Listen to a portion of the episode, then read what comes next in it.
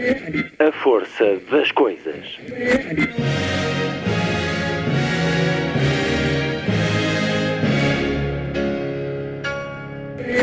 Welcome to the 109th last night of the proms.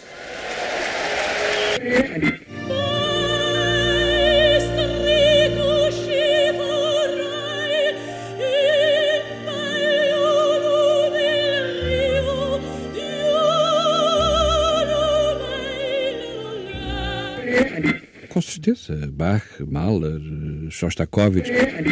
Um programa de Luís Caetano. A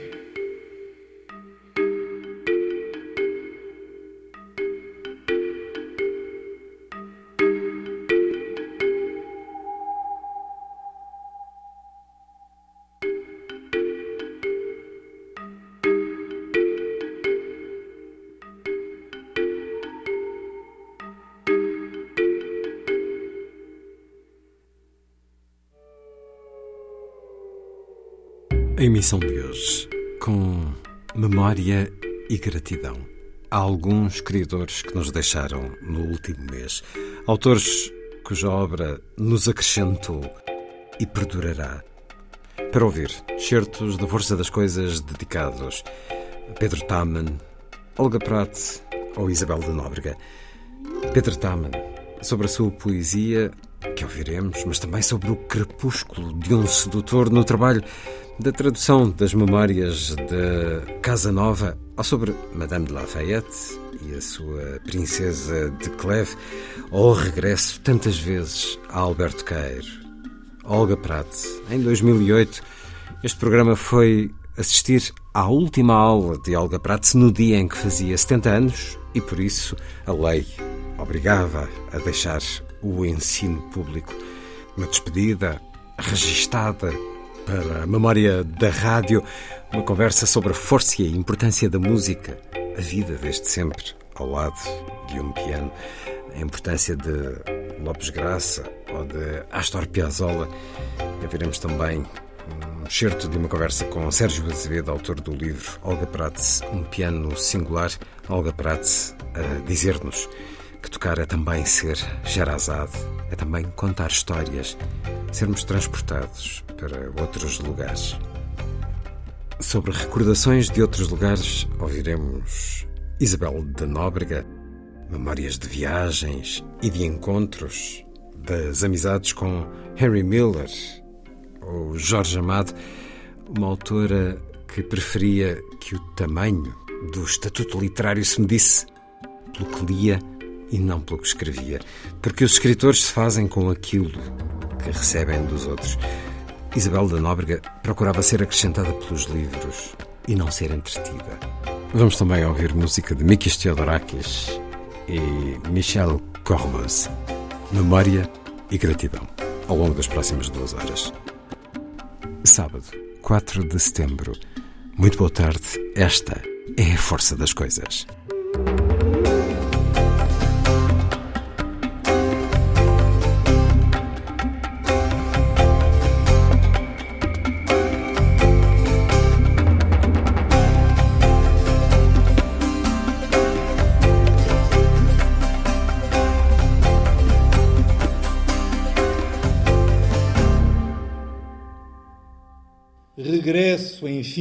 Barba branca, mirrado de pizza e veleidades, olho pisco, pelo ralo, perna manca, em busca de que sal, de que saudades que se manduquem em aberta mesa.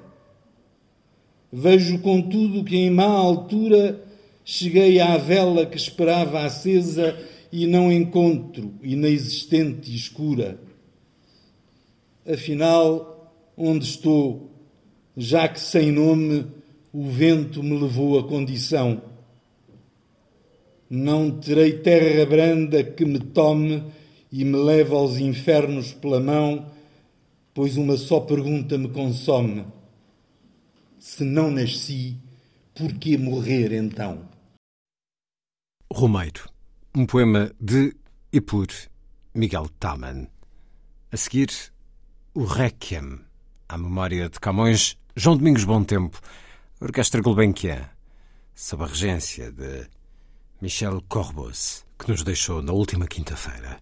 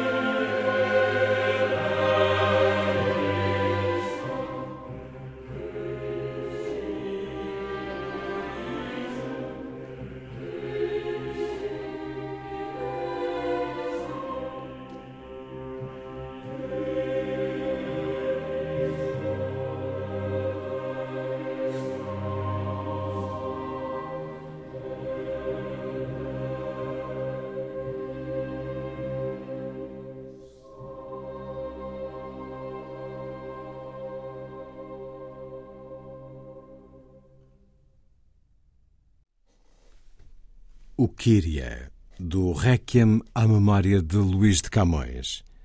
João Domingos Bom Tempo, na interpretação do coro e orquestra Gulbenkian, a direção de Michel Corbos.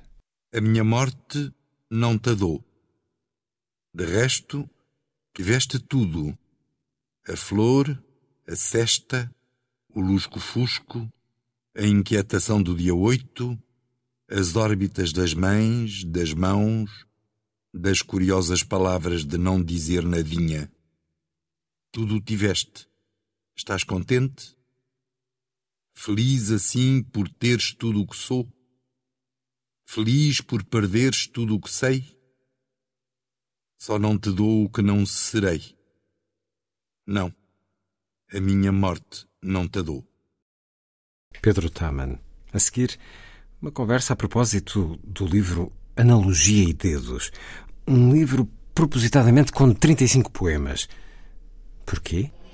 Porque é um número emblemático para mim.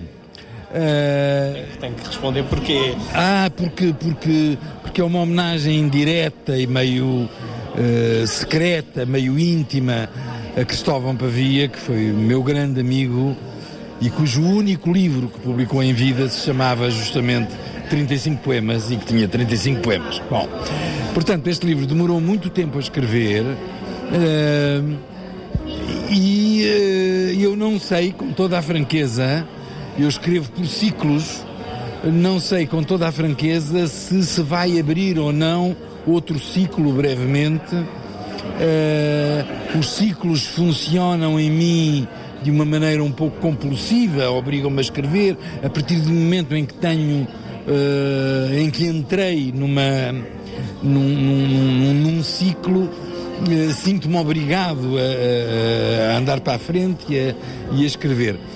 Não sei se abrirá outro ciclo, neste momento não tenho qualquer ideia, porque normalmente parte de uma ideia. Uh, uma, ideia uma ideia temática? Uh, uma ideia temática. Hum, uh, um, esquema, às vezes. Uh, todos os meus livros têm um esquema ou têm uma ideia, todos, com exceção talvez de um, os poemas a isto. Uh, e, e, surgiram todos de maneira, de, maneira diferente. É claro que o primeiro livro, o Poema para Todos os Dias, uh, tinha a arrogância da juventude, quando se tem 21 anos, que foi quando eu o publiquei. Se reconhece nele? Reconheço, até reconheço em muitas, muitas ingenuidades uh, que ele tem. Ainda hoje a Isabel da Nóbrega leu uh, textos desse primeiro livro e eu estava a ouvir e estava a sentir-me enternecido. Estava a ver o seu álbum de fotografias. Era, exatamente. Eu em novinho ia cometer uh, ingenuidades que eu penso já não, já não cometer agora. Enfim, pronto. E à medida que os anos foram passando, já que falamos de uma data redonda, uh, sempre de forma progressiva ou de forma alternada, uh, umas vezes mais privilegiando um certo estilo ou uma certa ideia, ou de facto houve um crescendo? Não, sabe que olhando para trás agora e estes 50 anos são uma boa data para olhar para trás e para ver as coisas à distância. Olhando para trás, eu vejo uh, que, no fundo, os meus temas foram sempre os mesmos, encarados de maneira diferente, naturalmente. Uh, hoje, com mais de 70 anos, olho.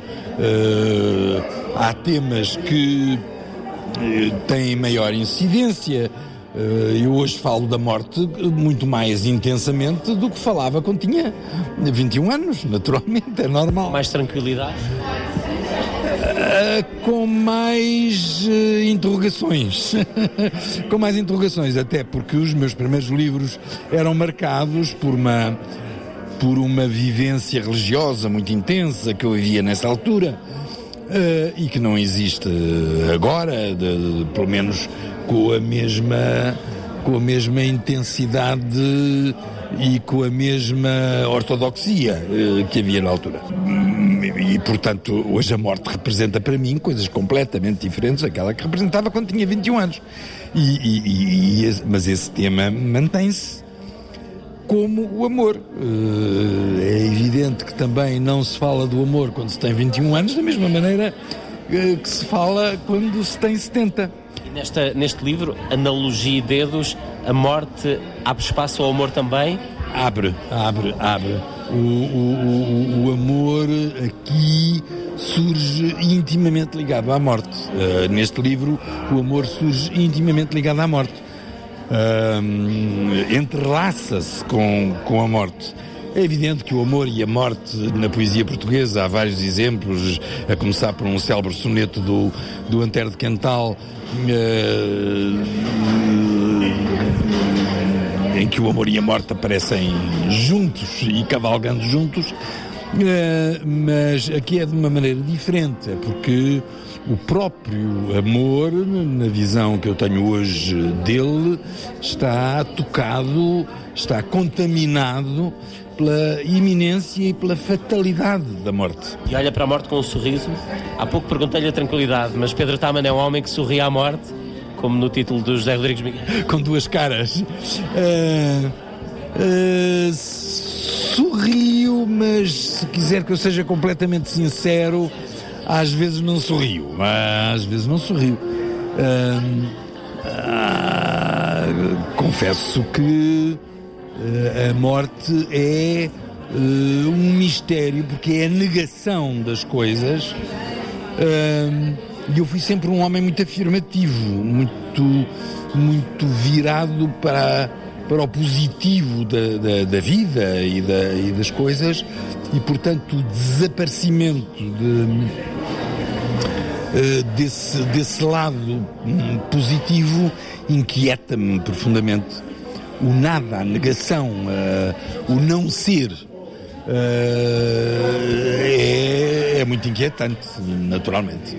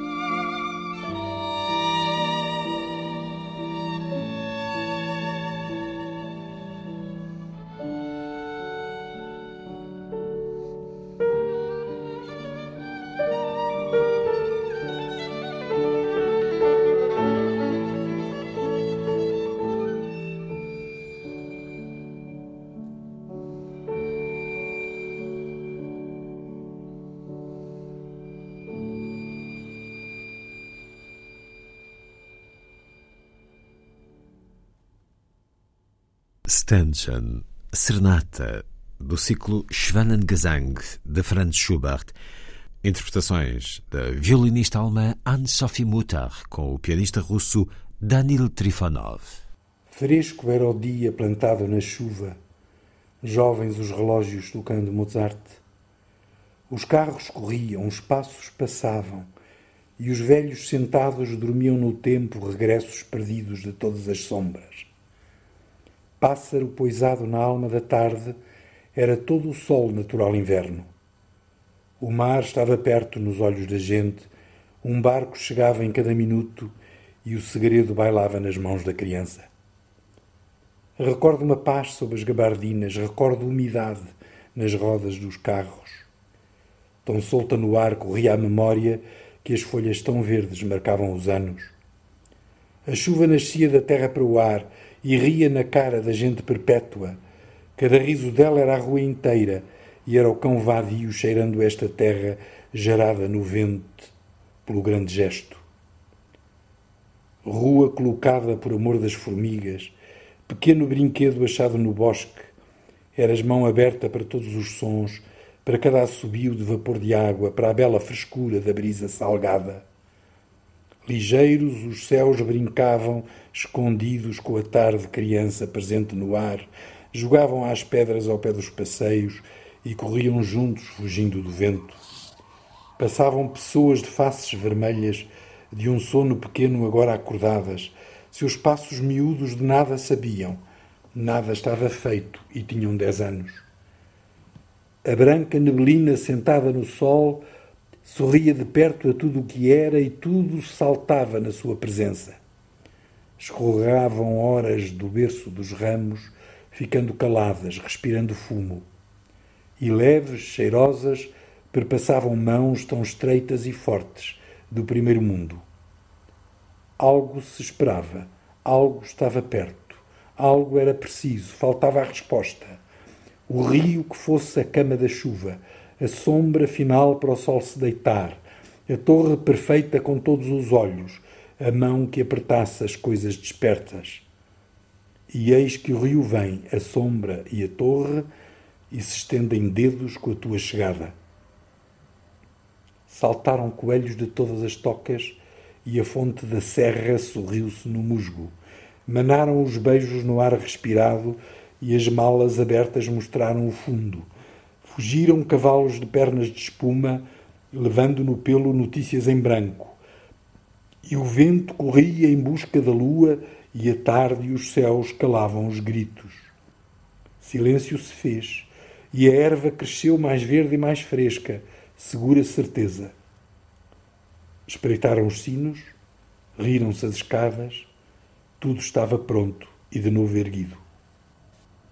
Tão bela que vinhas como que de infância, tão puro e tão simples, tão gesto benigno, tão nova palavra rasgada no mar. Menina dos anos, dos anos perdidos, sombra de outras noites, noiva de outros dias, perfeita miragem, pele das próprias mãos, eis que então chegavas e eis que eu te via, e as horas sorriam, felizes, completas. Teu rosto era a concha dos quatro oceanos, teu corpo era a praia de areia molhada. Teus olhos erguiam o tolo do céu e enchiam os mastros de verdes bandeiras. Tu eras o vento, tu eras a força. Dançavam secretas tuas mãos de aragem. Nasceste presença na tarde de bronze e agora já nada seria indeciso. Agora eras tu a essência dos nomes. Os galos cantavam. Era bom respirar. Os prados distantes ficavam tranquilos, esperando os teus pés berlindes pequenos. A chuva e a brisa, a jovem frescura, ganhavam certeza, seguras estavam. Morena lembrança, segundo Natal. Nunca mais a noite mordida no escuro, nunca mais o dia manchado de cuspo, nunca mais o véu tapando-me tudo, nunca mais os dedos procurando flores a estátua plantada na nudez do largo devolvia a calma aos olhos fechados e enchia de sombra as pedras queimadas.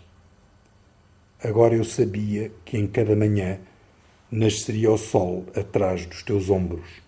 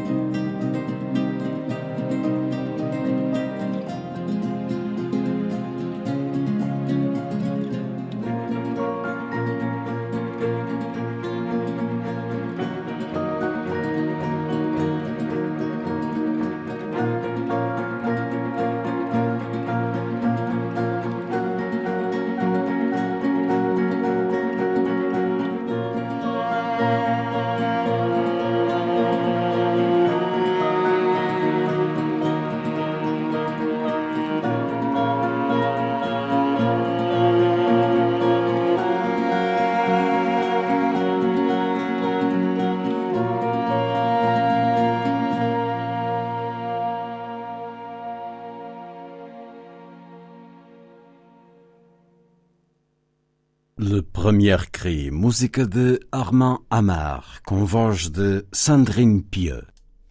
Antes, um dia, poema de Pedro Taman, dito pelo autor a quem um dia pedi para ler um poema que tinha sido descoberto na Biblioteca de Fernando Pessoa. Poema do seu tão próximo Alberto Queiro. Gosto do céu porque não creio que ele seja infinito, que pode ter comigo que não começa nem acaba não creio no infinito, não creio na eternidade. Creio que o espaço começa numa parte e numa parte acaba. E que agora e antes disso há absolutamente nada. Creio que o tempo tem um princípio e tem um fim, e que antes e depois disso não havia tempo. Porque há de ser isto falso. Falso é falar de infinitos como se soubéssemos o que são de os podermos entender.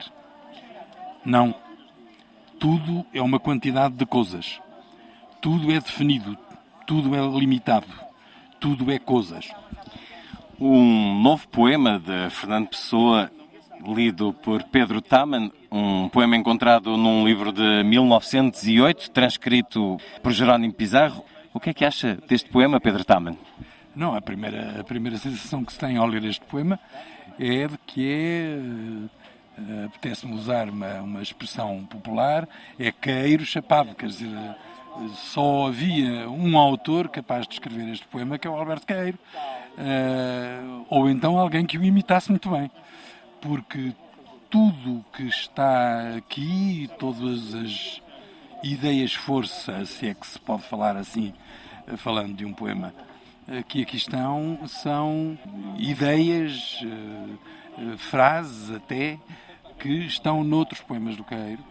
Este poema podia ter saído diretamente do, do guardador de rebanhos, não, não, não, não, há, não há razão nenhuma para, para não estar lá.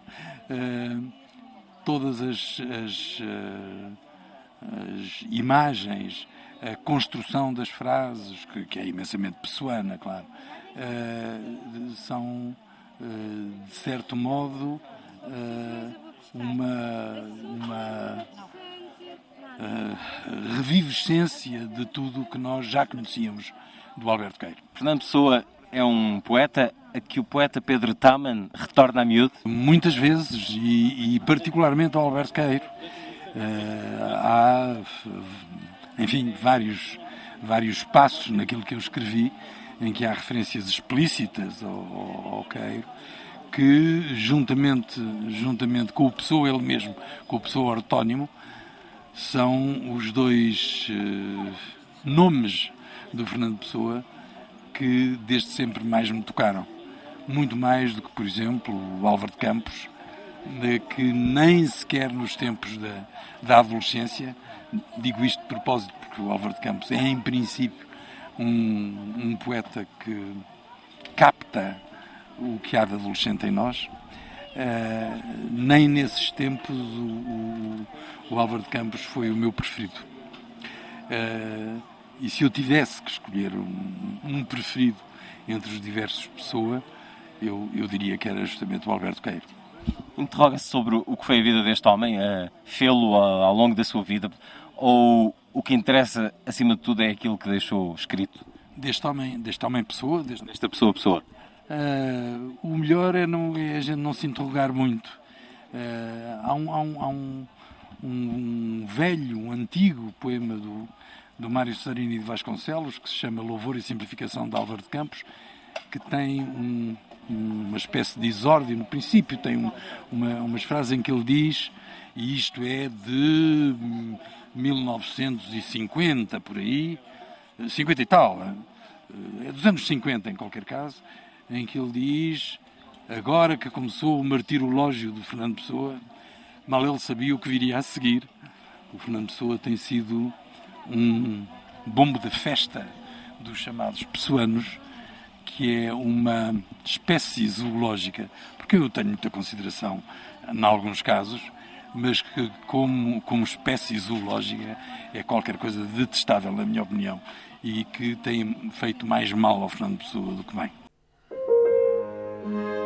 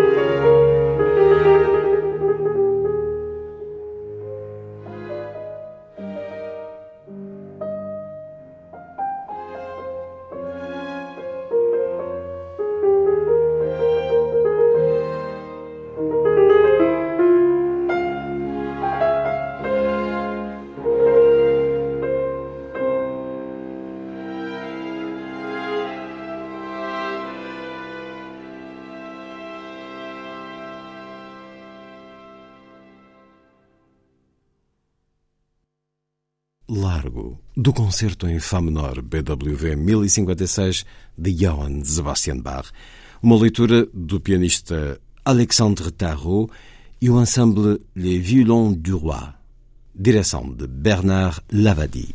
Prometeu, prometeu. Entre cato e gato há um vaso de versos. No branco das palavras nasce a lua. Todos nós, minha amiga, Somos irmãos conversos virados para dentro, para a nossa rua. Só que nos acontece ter o tejo aberto, um sossego inaudível que nunca será teu. No mais, é mais rochedo que deserto, é mais arqueologia do que minicéu. Por mim, transformo as letras numa sopa de cultura, ora pois, onde me nasço todo sem rede e sem redil, só olhos e só boca. Nas palavras escavo cavernas segredadas, com cavidades mansas, onde há barcos e couves. Não agrado a ninguém. E tu, se agradas, é neste meu martelo que não ouves. No mais, é mais barulho que varejo, a perna assim, um braço assado ao fogo porque eu é que te vivo e que te vejo, que te crio, que te mato, que te morro. Pedro Taman, que nos deixou no último 29 de julho, um extraordinário poeta, um notável tradutor, tradutor de Perec, Sartre, Foucault, Proust, Flaubert, mas também Garcia Marques ou Vargas Llosa. Ora, um dos mais curiosos livros traduzidos por Pedro Taman motivou uma das conversas que tive com o autor foi a propósito do Crepúsculo de um Sedutor, As Memórias, de Giacomo Casanova, onde a certa altura se pode ler. Foi no começo de novembro que concebi o projeto de sair pela força de um lugar onde pela força me mantinham. Esta ideia passou a ser a minha única ideia. Comecei a investigar, a inventar, a examinar mil maneiras de realizar uma empresa que alguns outros antes de mim podiam ter tentado mas que ninguém conseguiu levar a bom termo. Por esses mesmos dias, um singular acontecimento deu-me a conhecer a miserável situação em que a minha alma se encontrava. Estava eu de pé na mansarda, olhando para a lucarna lá no alto e também para a grossíssima trave. O Lorenzo ia a sair do meu cárcere com dois dos seus homens quando vi a enorme trave não oscilar, mas rodar para o seu lado direito e tornar a rodar para como estava antes, num movimento lento e ininterrupto. Sentindo, ao mesmo tempo que perderam o equilíbrio, convenci-me de que fora o abalo de um tremor de terra. E os archeiros espantados disseram a mesma coisa. Satisfeito com aquele fenómeno, não disse uma palavra. Quatro ou cinco segundos depois, aquele movimento reapareceu e não pude deixar de pronunciar estas palavras. Un'altra, un'altra grandio, ma più forte. Os archeiros, assustados com o que lhes pareceu ser impiedade de um desesperado louco e blasfemo, fugiram horrorizados. E quando depois me analisei, achei que entre os acontecimentos possíveis calculava o desmoronamento do Palácio Ducal compatível com a recuperação da minha liberdade. Precipitando-se o palácio, iria lançar-me, sem o mínimo dano, são e salvo, sobre o belo pavimento da Praça de São Marcos. Era assim que começava a endoidecer. Aquele abalo proveio do mesmo tremor de terra que por aqueles dias arrasou Lisboa. É um certo do livro História da Minha Vida. O primeiro volume das memórias de Giacomo Casanova, numa edição Divina Comédia, a tradução e notas da autoria de Pedro Taman, seleção e organização deste texto de Miguel Viqueira, um certo sobre uma das situações mais problemáticas da vida de Casanova. Não é a partir deste momento do tremor de terra de 1755 que ele há de escapar, há de consegui-lo de outras formas. O homem que escreve estas memórias no fim da vida, numa altura em que está quase que aposentado, trabalhando como bibliotecário num castelo da Boémia, é o mesmo homem que consta destas histórias ou mudou muito? Ah, é o mesmo. Ele é sempre o mesmo, sendo sempre diferente. Mesmo com o tempo a pesar-lhe no corpo. Agora, o homem que escreve é naturalmente um homem alquebrado. E é um homem que sente que chegou ao fim da vida, que passou que passou por muitas eh, vicissitudes ao longo da sua vida, muitas viagens, muitos cansaços, muitas, muitas empresas em que se meteu, muitas mulheres, naturalmente. Não tantas como se calhar se pensa. Há, há um número mais ou menos calculado de cento e poucas, não é? do, do, do, do, Dom João, do Mozart. O Mozart é 1003. o Casanova é muito menos, convenhamos. Não sei, eu não, não, não as contei, daquelas que ele, que, ele, que ele menciona, não as contei. Mas a verdade é que são muitas e ele eh, raramente deixava escapar a possibilidade de apanhar uma mulher bonita. Isso é verdade. Mas não, não, não são é, uh, mulheres abordadas da maneira que instintivamente imaginamos que são as maneiras do libertino uh, tradicional ou de caricatura, porque é, é, é, é, um ponto em que eu insisto sempre, porque é um homem eh, que é verdadeiramente apaixonado. Ele é apaixonado em tudo. Eh, tudo o que faz, faz com paixão. E com as mulheres eh, é, é com paixão que ele lida com elas. Ele amou as mulheres, não se serviu apenas das mulheres. Ele morre com perto de 70 anos? 73, 73 é, isso, 73. Porquê é que ele escreve estas memórias? Por vaidade? Também ele tinha a consciência de que tinha tido uma vida suficientemente interessante para uh, que outros a pudessem ler com prazer. De tal modo que ele escreveu estas memórias para as publicar. E é já muito tarde, já perto da, do fim da vida, que desiste de publicar uh, as memórias. Um, desiste porquê? Não, não algum editor bem. o aceitaria, com certeza. Uh, não sei. Uh, a verdade é que uh, ele, ele, desistiu. Há episódios do fim da vida dele, particularmente já como bibliotecário no, no Castelo Dux, com quesílias que houve com o pessoal do, do, do, do castelo e até mais do que quesílias, quesílias, eh, problemas sérios, tudo isso, apesar do Conde Waldstein o, o ter reconduzido na sua, na sua missão de bibliotecário em que não tinha grande coisa que fazer, ao que se sabe, ele estava um pouco desanimado. Uh, não é preciso ser grande psicólogo para imaginar que ele, nesta altura da sua vida, uh, sentia o peso de tudo o que tinha vivido, o peso das doenças uh, que o tinham atacado. E, começou por ler a introdução ao episódio dos, dos, da fuga dos chumbos, quando ele está preso debaixo dos chumbos em Veneza e que são que é indubitavelmente um episódio que marca uma vida naturalmente quando ele esteve em riscos não só de morrer e isso teve mais de uma vez mas em risco de ficar encarcerado toda a vida. E não teríamos nós depois estas memórias para ler. Ele amava até consumar o ato e depois estava terminado? Uh, uh, conquista? Não me parece que, que, que, ele amasse para consumar o ato e que depois uh, ficasse tão satisfeito que não queria, hum. não queria mais nada com aquela mulher. Não me parece que seja isso. ele foi isso, com certeza, num caso, num caso ou noutro, porque se tratou de, de episódios curtos, eh, esparsos de, de, de, contactos avulsos, hum. mas na maior parte dos casos eh, as mulheres que ele seduzia eram ao mesmo tempo as mulheres por quem ele se sentia seduzido e que tinha uma relação com elas no tempo? Tinha uma relação com elas. Provavelmente mais que uma em cima. Sim, sim. Ele, eh, uma vez consumado o ato, o que ele queria era consumá-lo outra vez. É?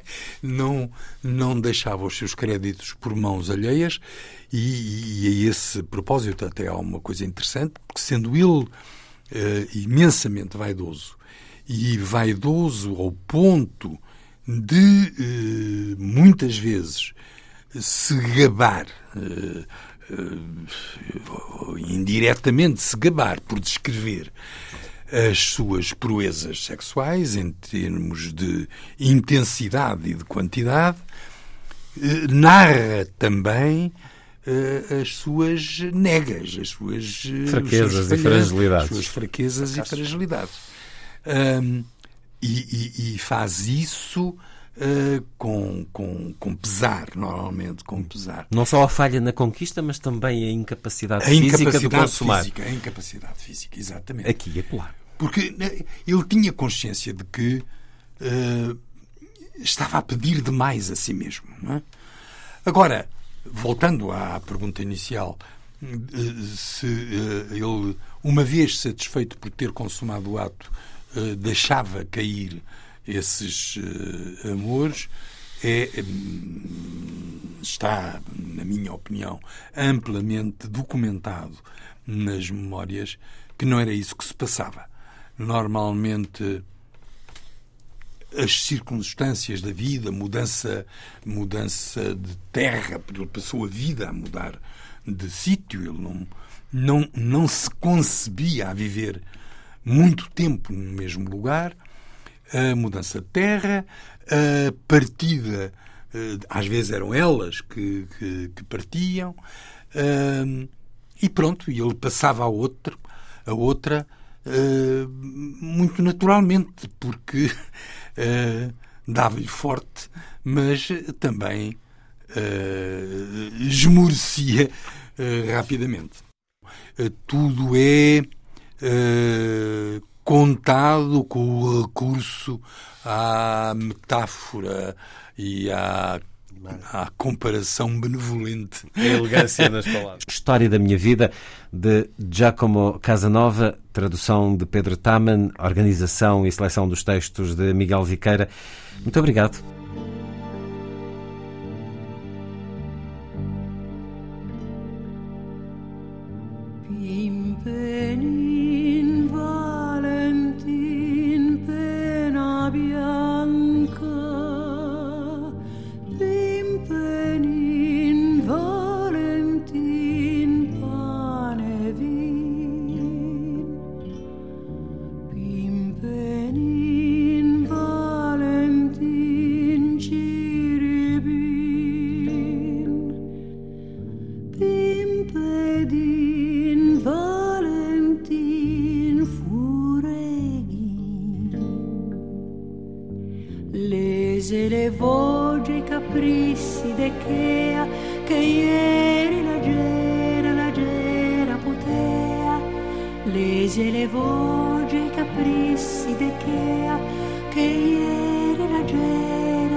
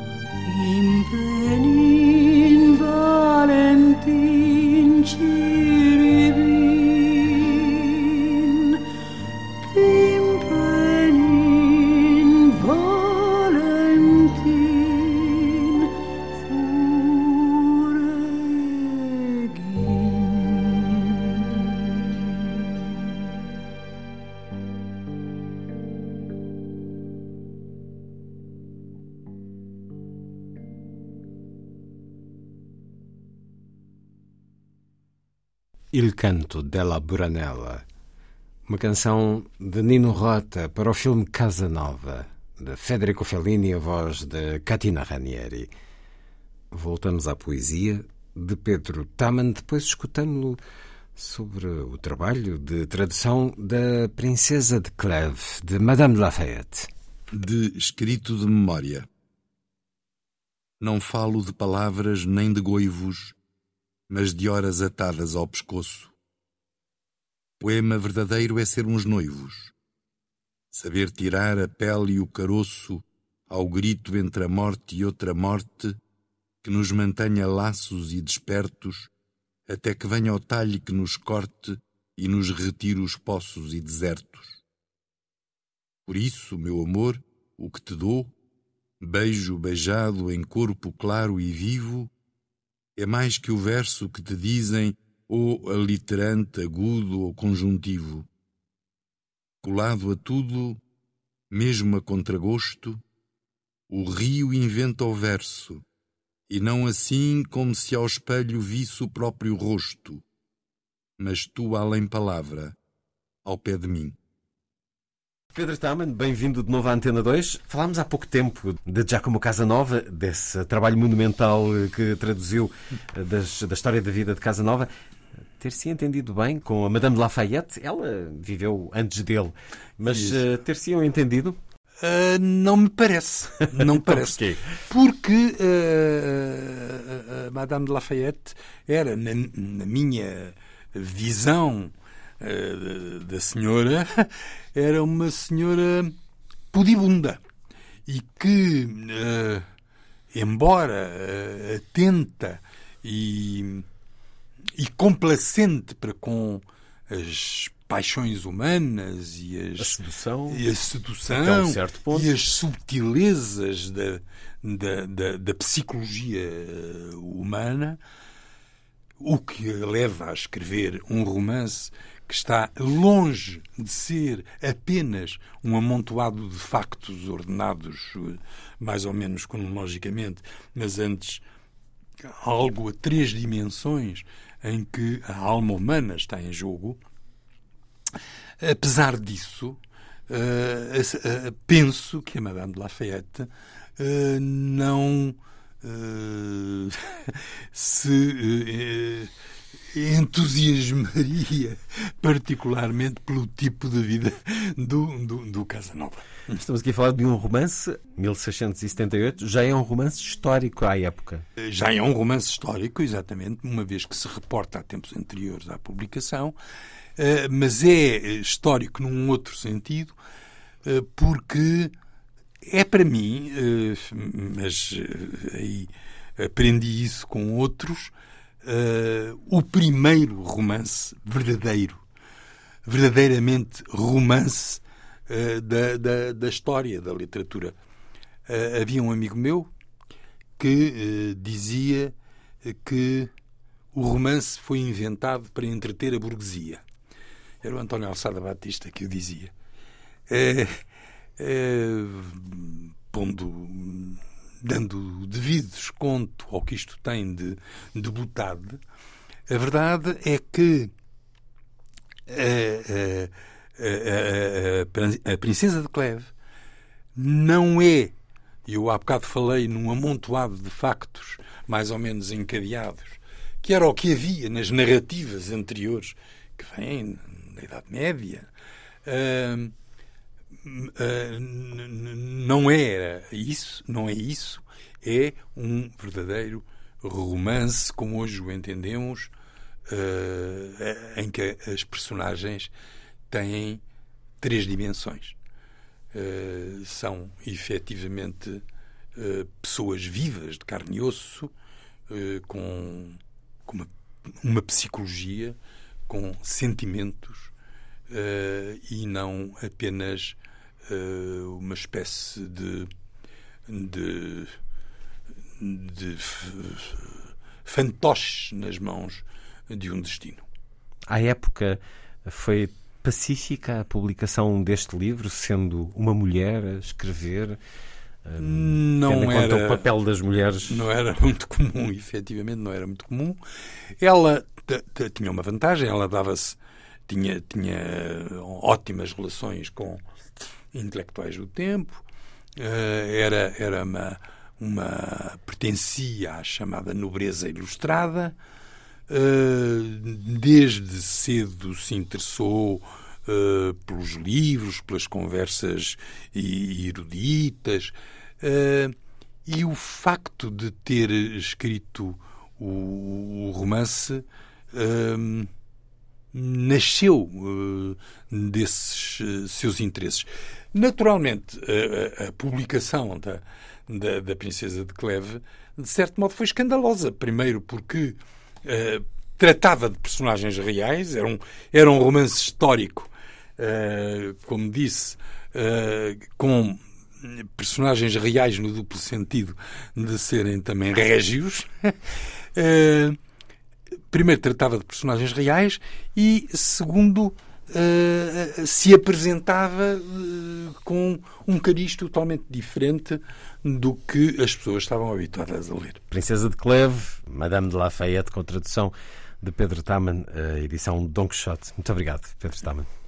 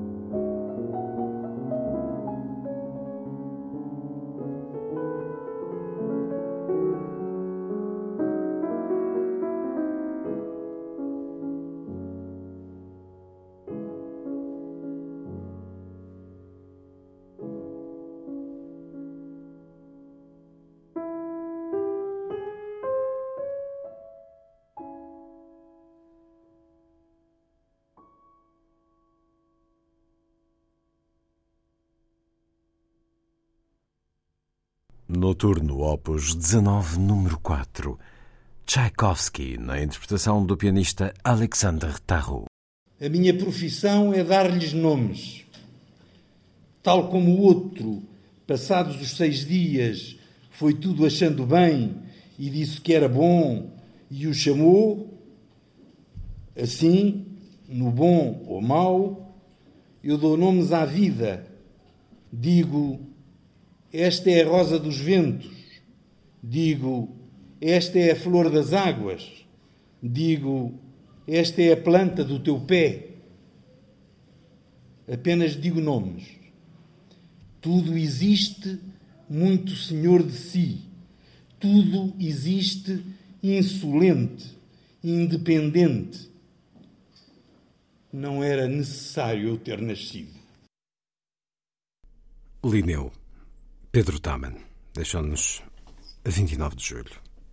Nesta emissão preambular da temporada da Força das Coisas, memória e gratidão àqueles que nos deixaram ao longo do último mês. Daqui a pouco ouvimos Isabel da Nóbrega. Antes, recuamos à emissão especial que este programa fez com Olga Prats no dia em que a pianista celebrou 70 anos. E a rádio foi assistir à última aula, imposta por lei, no ensino público de Olga Prats. Antes de a escutarmos, ficamos com a Ode a Zeus, o canto olímpico de Mikis Theodorakis, tal como Michel Correbose deixou-nos na última quinta-feira.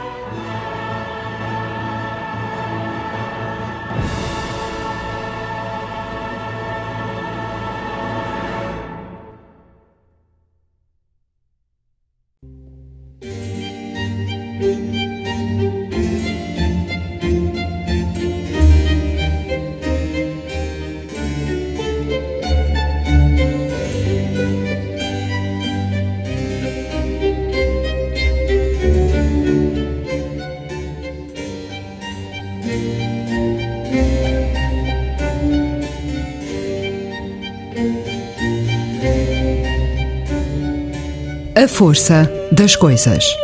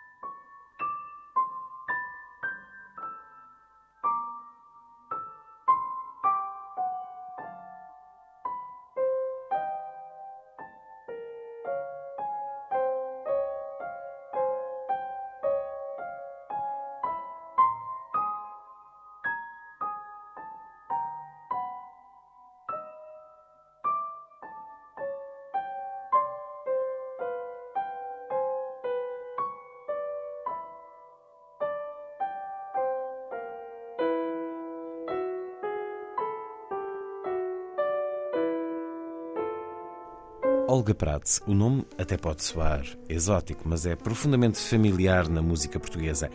A pianista é tudo menos convencional. Fez 70 anos, a 4 de novembro, e por isso a lei disse-lhe para sair do ensino público. Olga Prats resigna-se, ensinar está-lhe no sangue, continuará a fazê-lo sempre que a isso for convidada. Ensinar música é uma das formas que tem para viver a força que lhe permite respirar. Tocar, tocar o piano, viver a música. Este programa foi até à Escola Superior de Música no Polo Universitário de Benfica. Dar os parabéns a Olga Prats, assistir à sua última aula no ensino oficial, trazê-la um pouco à rádio num momento especial.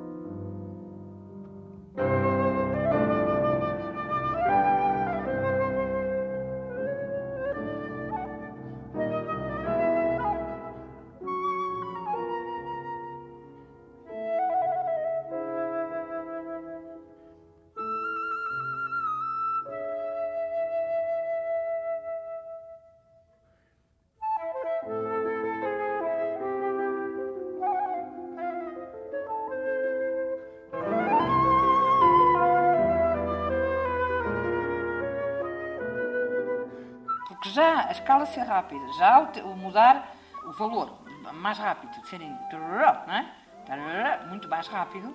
Se vocês começam fica up, de repente há assim um up. Que nesta sonata, se há coisa que não pode haver, é nada súbito. Tudo tem que ser do outro mundo. Os pés não deviam estar na terra, deviam estar a pairar. Tem que ser, tem que ser, tem que ser outra cor. Você aqui tem que encontrar outra cor. Não? Está aqui, está, na, está aqui, depois vem para aqui.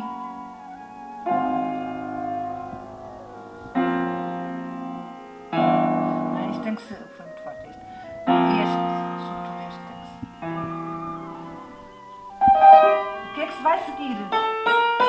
E não pensou.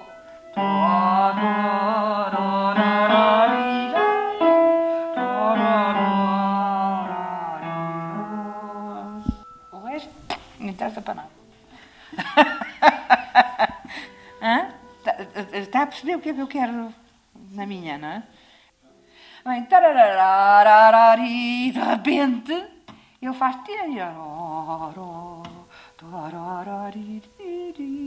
e entramos num, num, num- numa de Sherazade, tu sabes bem onde é que estás, não é? Terrível, foste do chão. E era um tipo lá da breca, além disso também. Mauzinho que eu sei cá. Tinha o Polanco. Era, era um tipo que gostava muito de tudo, tudo, tudo, quinteto, tudo, tudo é uma maravilha. Sabem um pouco da vida dele ou não? Muito pouco. Pois, mas deviam saber, porque é interessante. Era um homem que devia ser. eh, fazia muitas soirées em casa, havia muitas soirées, quer dizer, encontros de músicos, de artistas. A técnica cruza-se com a história, as impressões que se decifram até pela própria música. Olga Prats despede-se do ensino público com uma aula onde escuta um duo na interpretação da sonata para flauta e piano de Poulenc e um agrupamento de piano, violino e clarinete que toca o trio de Ratchatorian. Helena Carixas pertence ao primeiro, é aluna de piano, Nélio Silva, em clarinete, integra o segundo. uma excelente música e tem muito para ensinar e qualquer informação que ela nos dê é sempre tem muito muito valor prático acabamos por eh, dar qualquer detalhe tentamos fazer esse detalhe e há logo uma mudança na música e hum, tem uma ótima abordagem também é uma pessoa muito simpática É sempre bom porque ela tem sempre opiniões para dar e acrescenta sempre hum, algo àquilo que nós já fizemos. E depois deixa-nos muito à vontade, sempre acrescenta mais qualquer coisa e procura sempre que nós façamos melhor. E deixa-nos sempre muito à vontade. O importante é trabalhar, é sempre a mensagem que ela transmite.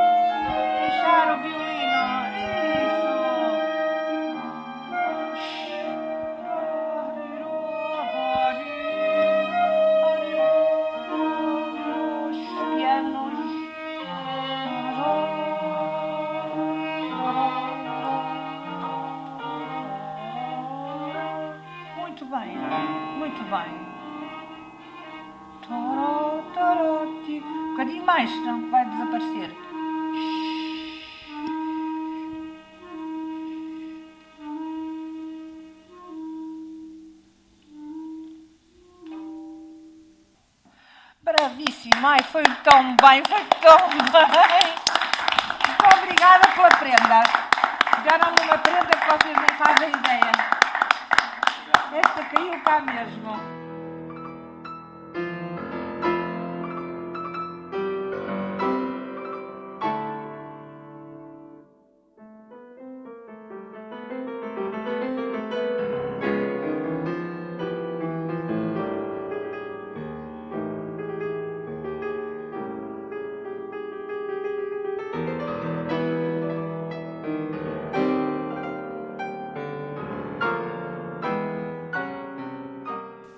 realmente eu estou a fazer anos no melhor sítio que me podia ter acontecido.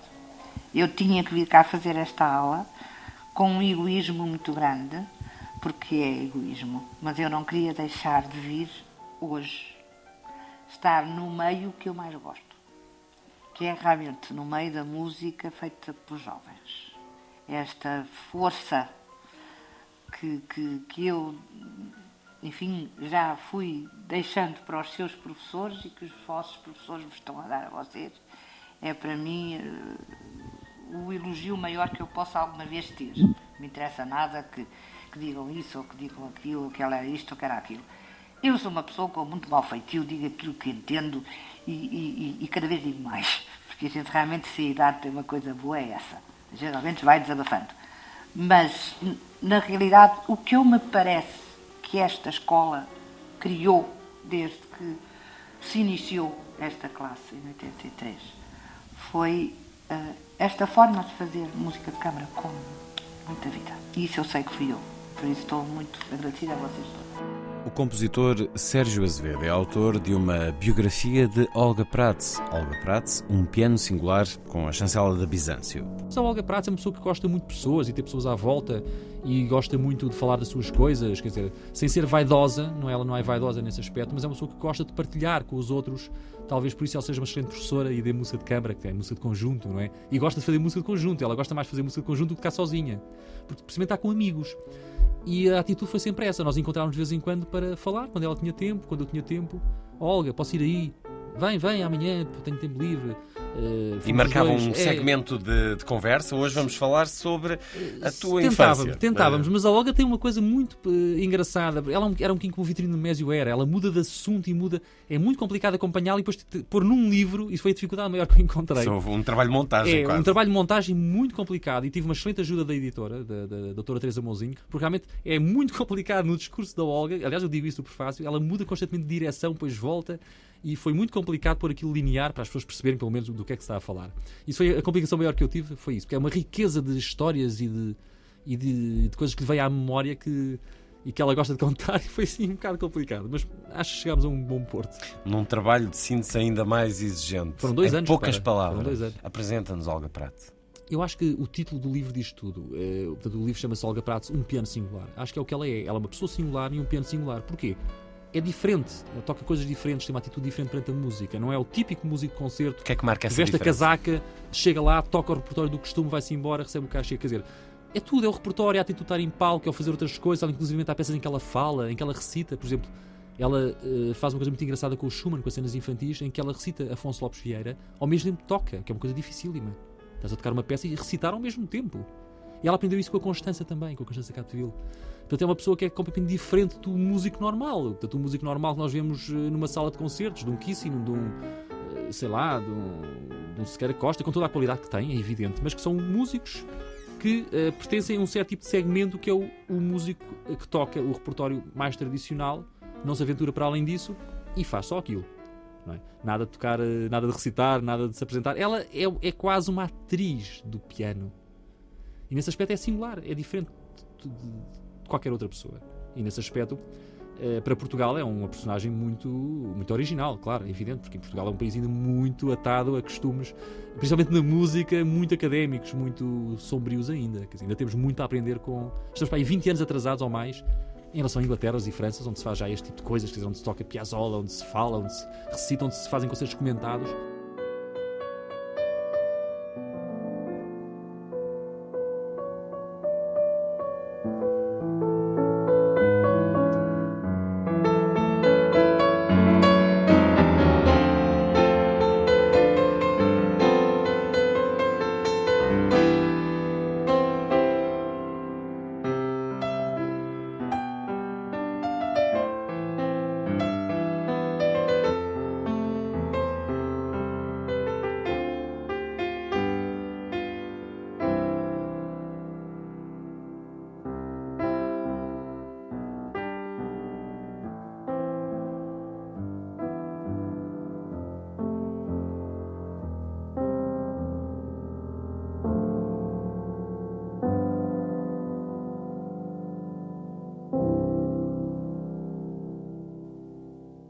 Olga Prats, quando é que sentiu que o piano tinha que estar sempre perto dos seus dedos?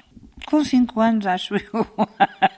Tem imagem desse, desse, tenho, desse momento? Tenho, tenho, porque acontece que eu mudei, eu nasci num, numa casa de que não me recordo, que estive até aos quatro anos, ali ao pé do terreno da, do Instituto Cancro, que era da Casa Casaval, que meu pai trabalhava na Casa Casaval, e era uma quinta uma quinta. E eles tiveram o meu irmão, oito anos e meio, apareceu um bocado inesperadamente.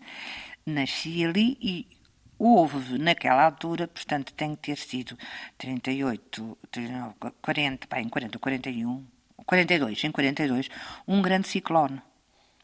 E esse ciclone fez com que um pinheiro, muito grande, pinheiro, acho que era pinheiro, estava por baixo as raízes da casa. E a casa começou toda a abrir e eu mudei, mudámos para a Rua Artilharia 1. E na Rua Artilharia 1, a minha mãe levou o seu piano e, apesar da casa ser muito grande, acontece que o meu quarto tinha o piano ao lado. Quer dizer, eu acordava e adormecia com o piano ali. Uh, então, claro, minha mãe dava aulas e o meu entretenimento com. Meu pai tinha quatro anos, quatro anos e meio, cinco anos, era sentar-me numa das portas, uma que dava para o corredor, outra dava para o quarto dos meus pais, com o cãozinho da minha mãe pequenino ao lado, encostado a ouvir as, eh, as aulas. Já sabia quais eram as notas que estavam erradas, porque não me soavam bem. Já foi aprendendo de ouvido. De ouvido mas nunca fui capaz de chegar ao piano e fazer como aos miúdos assim bater. Nunca. Porque também quando eu me chegava ao piano dizia só com os desenhos, Maria Olga, só com os desenhos. E eu só com os desenhos. Até que um dia pedi que quero aprender. Sentei-me ao piano e disse eu também quero aprender. E depois houve aquela conversa entre pai e mãe, não é? Que é normal. Que a minha mãe dizia, mas é, ela gosta, mas eh, não pode, ela tem que ser um dia, sei lá, tirar um curso de medicina, porque isto não é vida. Realmente, Está a ver naquela altura. Só as meninas ricas, meus pais não eram ricos. Trabalhavam muito os dois, ela também. De maneira que então o que se fez foi. Uh, foram-me ensinando. A minha mãe disse: Está bem, uh, eu vou ensinando. Mas viu que, que uma miúda com, nessa altura, com seis anos, que foi quando ela me levou ao professor, agarrava num grande relógio e punha o relógio em cima do piano e só saía de lá quando, quando tinha que ir à casa de banho correr era uma coisa muito pouco normal.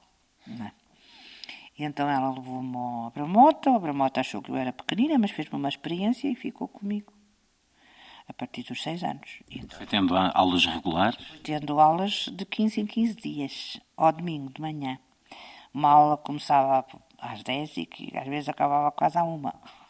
E o piano lá de casa já era tocado uh, diariamente? Era já, diariamente. Mas diariamente, a sério, uma, duas, às vezes três horas seguidas. De repente percebeu que aquilo ia ser a sua vida? É, eu nem pensei já que fosse outra coisa. Até porque depois acabaram por me tirar da escola e fiz tudo particularmente em casa para poder estudar. Tive os melhores professores do mundo de, de, das disciplinas que eram necessárias para o curso de conservatório, que naquela altura era o quinto ano de português, o quinto ano de francês e o quinto ano de história. Fiz isso tudo com professores particulares. E, e, e, depois fui estudando, quer dizer, com o Abramota, e depois entrei para o conservatório. Eu entrei muito pequenita, porque eu, eu, eu fiz o exame de solfejo com 10 e o terceiro ano de piano com 11 anos. E depois fui logo para a, para a harmonia. Portanto, eu, eu fazia a Rua da Rosa a pé, o meu pai me deixava no elétrico, nós vínhamos de, do rato, não é? No elétrico do Carmo, eu fazia a rota, rota a pé até aquela travessa das bolas e depois passava ali uh, ao pé do som do hospital e ia para o conservatório, sozinha. Quando é que Lopes Graça entra na sua vida? Em 62, 62, 63, por aí, sim. De que forma? Olha, um concerto do coro, eu fui assistir ao concerto do coro e eu já estava a tocar uma coisa dele.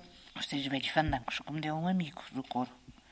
E eu comecei a trabalhar, gostei muito da obra, fui ouvir o coro e ele soube que eu tocava a obra e, e convidou-me para tocar. Foi no, no, como eu digo no livro, foi no Charles Pierre. Eu toquei uma parte, toquei os Papillons de Schumann e toquei os Três Fandangos de Graça. E nessa altura estava eu grávida da minha filha. Nasceu em 64. Este em 62 e este meu filho e a minha filha em 64. E eu casei em 61, foi tudo a seguir, realmente foi, não há dúvida nenhuma. Eu também casei e, e no dia seguinte fui fazer cursos na Alemanha. tocar com a orquestra. Ia fazer música de câmara, maneira que não tinha. E o seu marido foi consigo? Foi comigo, foi comigo. Foi comigo. Fizeram a lua de mel na Alemanha? Fizemos a lua de mel no caminho, sim senhora. Para cá foi, já eu vinha grávida. já foi um sarilho. Num, num daqueles carrinhos de sport pequenininhos, os alciníleis. Foi um horror, porque, porque sofri umas coisas. O que é que Lopes Graça representou na sua vida? O Graça sempre foi o exemplo vivo do que é uma pessoa dedicar-se inteiramente, mas inteiramente à música. Mas, mas à música e à música do seu país. E isso foi isso foi uma das coisas que mais me apaixonou por aquele homem, foi o lado humano e, e o lado de luta, do lutador, aquele que lutou por sempre honestamente, sempre sem ter pedido nada a ninguém, sempre com o seu trabalho, ele acabou por fazer aquele trabalho, aquela, aquela obra espantosa que foi a recolha é, das canções tradicionais portuguesas. E, e, além disso era um músico, um grande pianista, foi aluno de da Mota e tipo com uma cultura geral. Falar português ao pé daquele homem, cuidado, porque ele não nos deixava dizer qualquer coisa, tínhamos, interrompia sempre. Não é assim que se diz, menina, estrangeirismos, não é assim que se diz, menina, quando eu dizia bebê ou, ou toalete, ficava furioso comigo. Uh, e, e foi assim uma coisa, olha, não sei dizer, foi um paixão, não sei a paixão tem muitos significados, não é? É uma atração muito grande para aquele homem, muito grande. Depois comecei a trabalhar coisas dele e trabalhei tudo aquilo que fiz na altura em que ele esteve vivo, foi sempre com ele, sempre com ele. Todos os discos, as coisas que fiz, foi sempre com ele. E vivi um pouco, um pouco daquela vida dura que o Graça teve sempre, de incompreensão. Felizmente, que ainda estava muito bem no 25 de Abril, e tive o prazer de fazer uh, com o coro do, dele e com ele a volta por esse país todo, ao piano, sempre. Com as canções. Eh, canções heroicas. Houve muita gente que me pôs rótulos, porque eu era amiga do Graça, tinha que ter um rótulo, não é? Mas não sei, sabe, estas tais coisas. Uh, uma pessoa, quando é realmente honesta na sua profissão, também é honesta em todas as coisas que tem que fazer na vida. É? Portanto, para pertencer a qualquer coisa de ordem política, ou a pessoa faz porque uh, está absolutamente convencida que, que, pode trabalhar para isso e que quer fazer isso, ou então não faz. Pode concordar, achar tudo muito bem, mas não tem que, uh, enfim, estar sujeito a determinadas uh, ordens, conselhos obrigações. Tocar eh, Lopes Graça é a experiência que lhe dá mais uh, emoção? Ou tocar Lopes Graça, tocar Piazzolla, tocar qualquer outro compositor? Há, há toda uma entrega semelhante? Há uma entrega grande. Agora, do Graça, o que eu tenho realmente de melhor recordação é porque foi tudo trabalhado com ele. Sabe, trabalhar com um compositor ao lado é uma coisa extraordinária. Conhecer a música por dentro? Por dentro conhecer a música desde o princípio, conhecer as zangas dele, conhecer as birras dele, conhecer as. Uh, também se zangava comigo. E, de, de que maneira? Com o solfejo, com. Hoje eu, eu sei que uma grande parte do rigor e da maneira como, como eu leio uma partitura tem a ver com o trabalho que tive com a Graça, porque ele não perdoava nada. Nada. Absolutamente nada.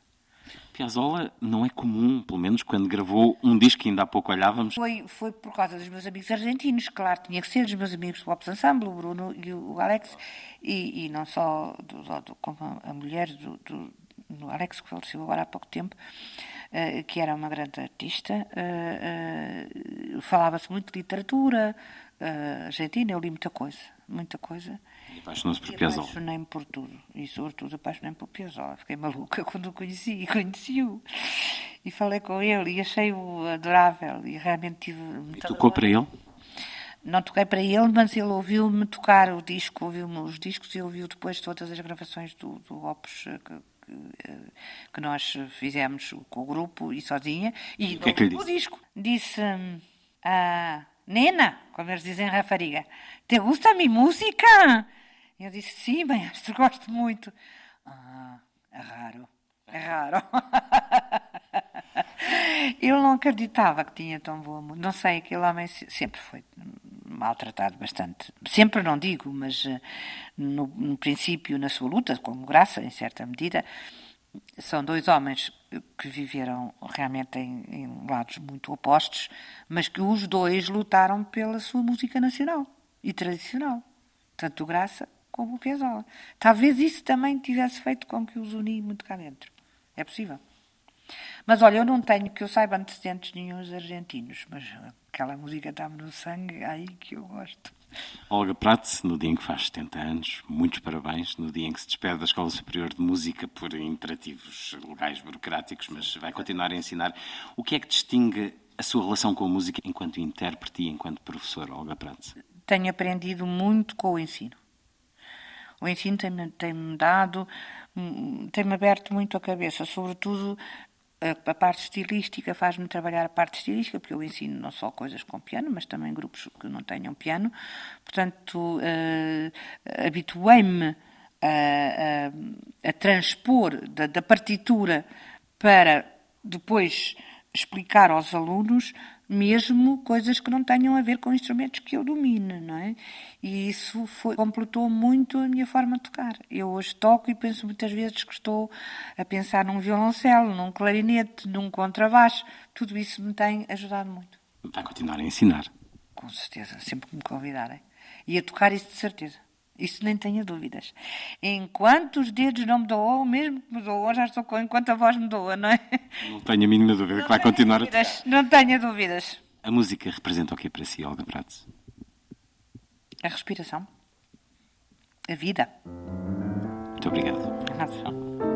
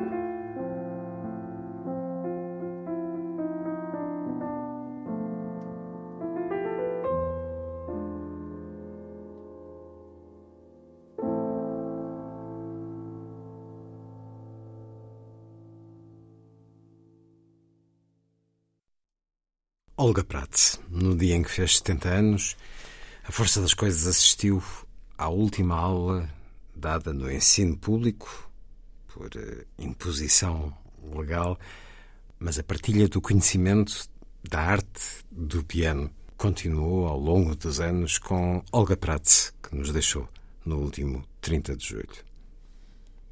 Nesta emissão de memória e gratidão, vamos escutar já a seguir Isabel de Nóbrega, a gravação que fiz da partilha de memórias no encontro Literatura em Viagem de Matosinhos em 2009.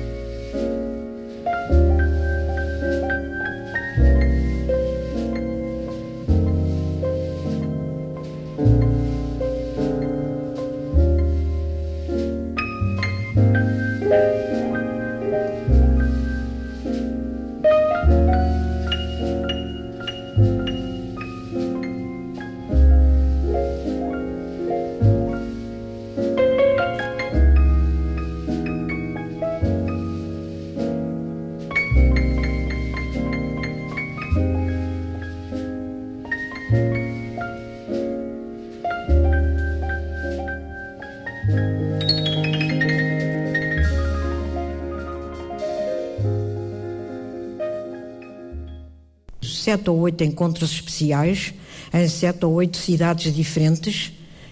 Nova Orleans. Naqueles dias tudo decorria normalmente. Para nós, convidados pela Universidade de Tulane, tudo era privilégio. Para mim, foi.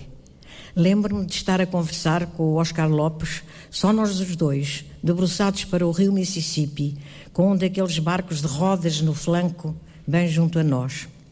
À noite, muitos deste grupo iam visitar colegas, professores portugueses lá instalados em Nova Orleans, e então eu ia para a Bourbon Street, porta sim, porta sim, ouvir jazz. Pagava-se à entrada um ou dois dólares, moedas que deitava para a copa de um chapéu voltado ao contrário e seguro por um negro sorridente. E regalava-me com a música das bandas, de bandas, umas já conhecidas e com discos editados, Lá dentro sentava-me em tábuas corridas ou bancos de pau e regalava-me com a velha ao piano e os outros tocando aliados de nós, fundidos na música. Uma tarde tornei a afastar-me do grupo. Eu que sou alguém, que sou gente de grupos, de, de gente reunida, que se entenda, como era o caso, mas ali os gostos eram diferentes e todos nós nos sentíamos livres para a escolha do programa. Por exemplo, ao ver um elétrico passar com um letreiro que dizia Desire, despedi-me deles todos à pressa e corri para o apanhar. Era o Streetcar Name Desire. Dei a volta toda a cidade, recordando a Blanche Dubois, os seus amores e aflições. Enfim, foi mais um longo momento enriquecedor. De outra vez, também nos Estados Unidos, em Rochester, Minnesota, fora acompanhar alguém doente para ser operado e do hotel para a Clínica Maio, a célebre Clínica Maio, havia dois caminhos, um por fora, outro por um longuíssimo corredor subterrâneo. Escolhi-o primeiro, percorri-o sozinha com algum receio e optei depois pelo caminho exterior mas estavam 42 graus negativos. E eu tinha a certeza de que se tirasse as luvas, as luvas de lã, por exemplo, as mãos iam cair no chão. Pelo nariz também temi. Enfim, voltei de lá salva. Outra vez, nesse hotel, debruçada da mezanine para a entrada do dito, vi entrar alguém não muito alto, corpo seco e andar decidido, fardado de oficial de marinha. Mas é o comandante Bird o herói do Círculo Polar Ártico. Corri pelas escadas e fui cumprimentá-lo entusiasmado, eh, efusivamente. Qual não foi o meu espanto quando vejo os seus olhos embaciados de lágrimas? Falámos um pouco, ele sempre comovido, como quem não esperava ser reconhecido nem ser festejado.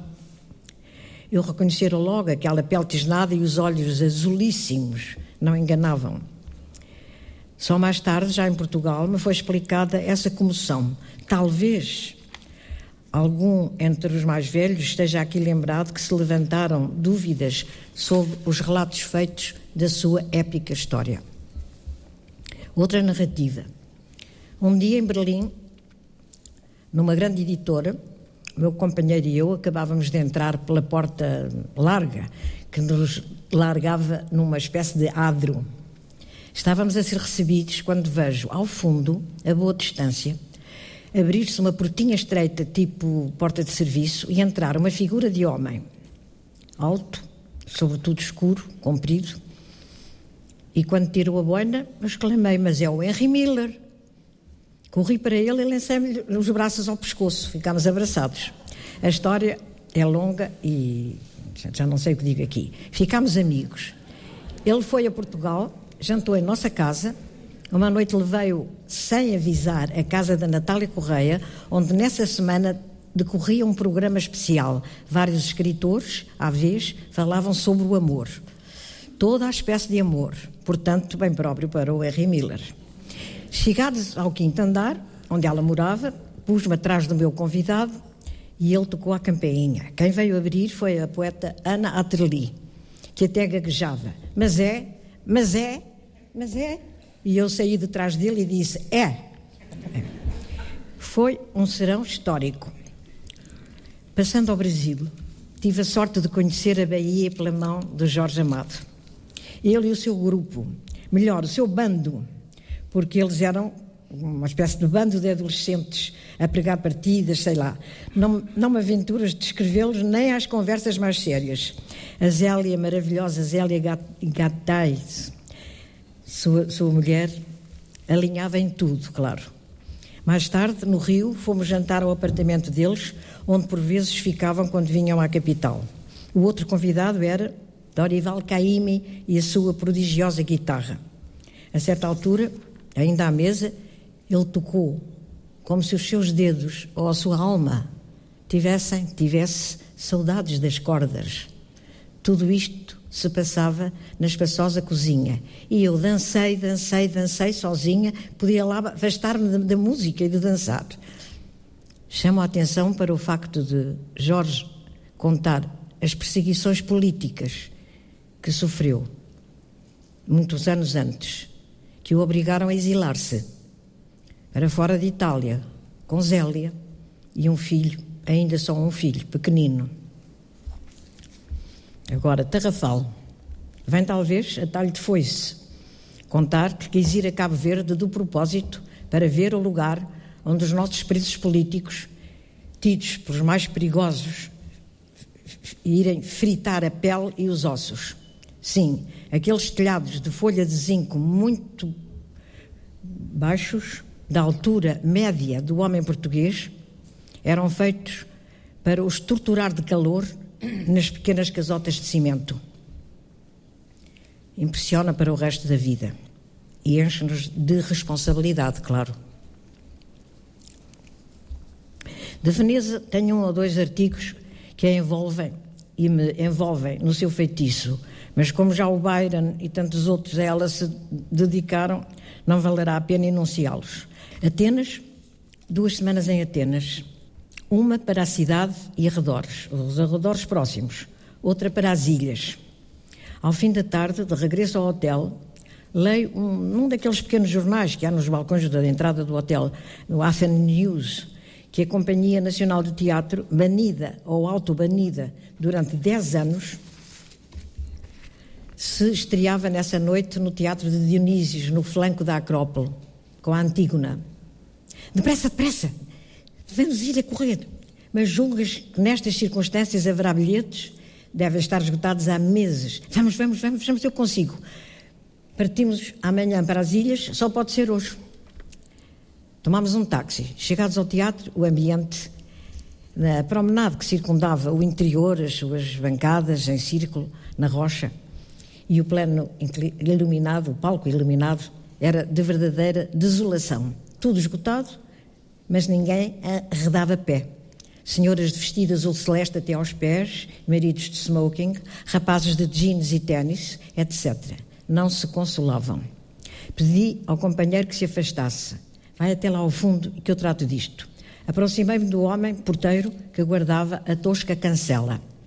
No tickets, no tickets, dizia ele firme, e eu firme também. Interpelei-o. Ouça, estamos em setembro e, e em janeiro eu estive a morrer num hospital e dizia à minha filha, o que é pura verdade, vou morrer e afinal não conhecia Grécia.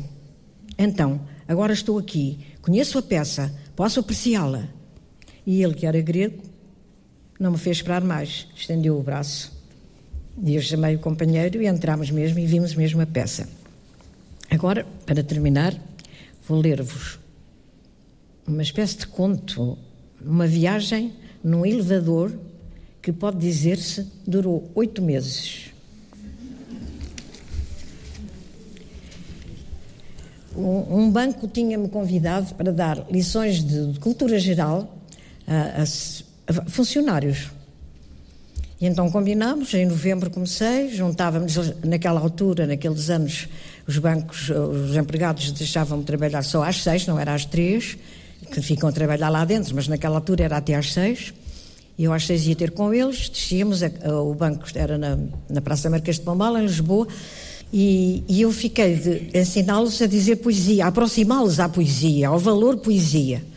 E conforme as conversas que tinha tido com eles, ia escolhendo os poemas, o tipo de, de, de poesia, e entregava a uns e a outros as folhas fotocopiadas.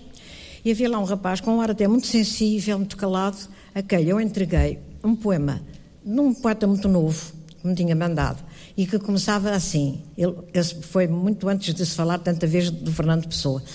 Ele começava por dizer: A minha pátria é o sábado. Quando eu entreguei isto ao rapaz, que não sabia o que era uma metáfora, que nunca tinha lido outras coisas, disse: Isto é uma estupidez.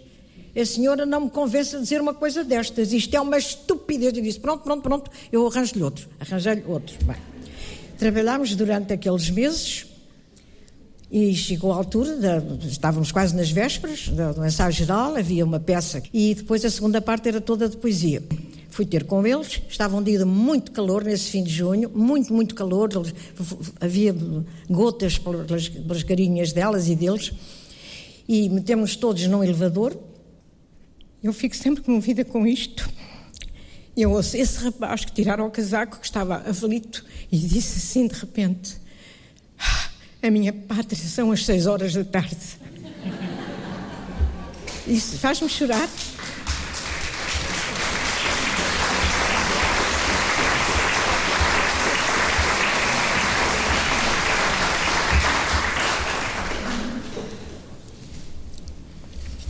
E é por estas e outras que, ao contrário de Mallarmé, o corpo não está triste, gosta de não ter lido ainda todos os livros Lerei os livros possíveis. Quando amigos novos, encontro amigos novos todos os anos e espero viver alguns anos mais no meio de viagens, de livros e amigos antigos e novos. Isabel da Nóbrega, memórias de viagens e encontros. A escritora deixou-nos também na última quinta-feira. Se na opinião geral e dos outros eh, a obra for boa, o escritor é bom, é grande, tem a reputação garantida. Se a obra for má ou incompreendida no tempo de vida do seu autor, então ele será discriminado, mal apreciado, justa ou injustamente. Então direi: sou do tamanho do que leio. Consciente ou inconscientemente, cada escritor deve a sua realização ao que leu, ao que aprendeu com os outros. Esses outros com quem se encontrou, esses que lhe trouxeram a alegria de uma identificação e de assim poder decifrar o mundo, mundo invisível ou indizível da criação. Ler livros é essencial, malgrado o afastamento progressivo da letra impressa que podemos hoje observar entre os mais jovens. Quanto ao que se escreve ou se dá a ler, um dia respondi a uma rapariga que veio entrevistar-me e me perguntou se eu era sincera quando declarara que sempre recusara ou recusava certa espécie de leituras que não me fariam mal nenhum. respondi-lhe que eu não precisava de ser entretida, porque ela dizia coisas que se leem, muito agradáveis, que entretêm, e eu respondi-lhe que não precisava de ser entretida, precisava e procurava era ser acrescentada.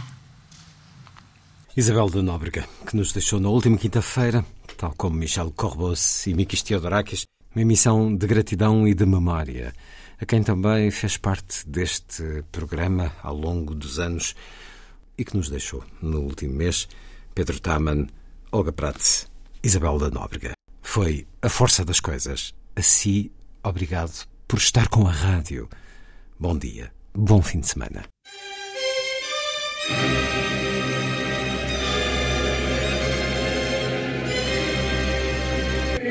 A força das coisas.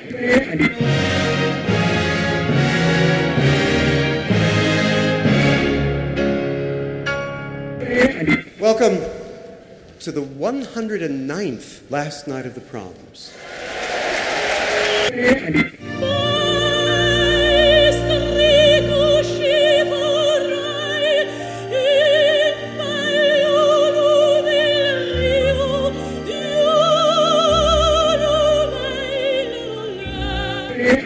Com certeza. Uh, Bach, Mahler, uh, Shostakovich. Programa de Luís Caetano. Twelve.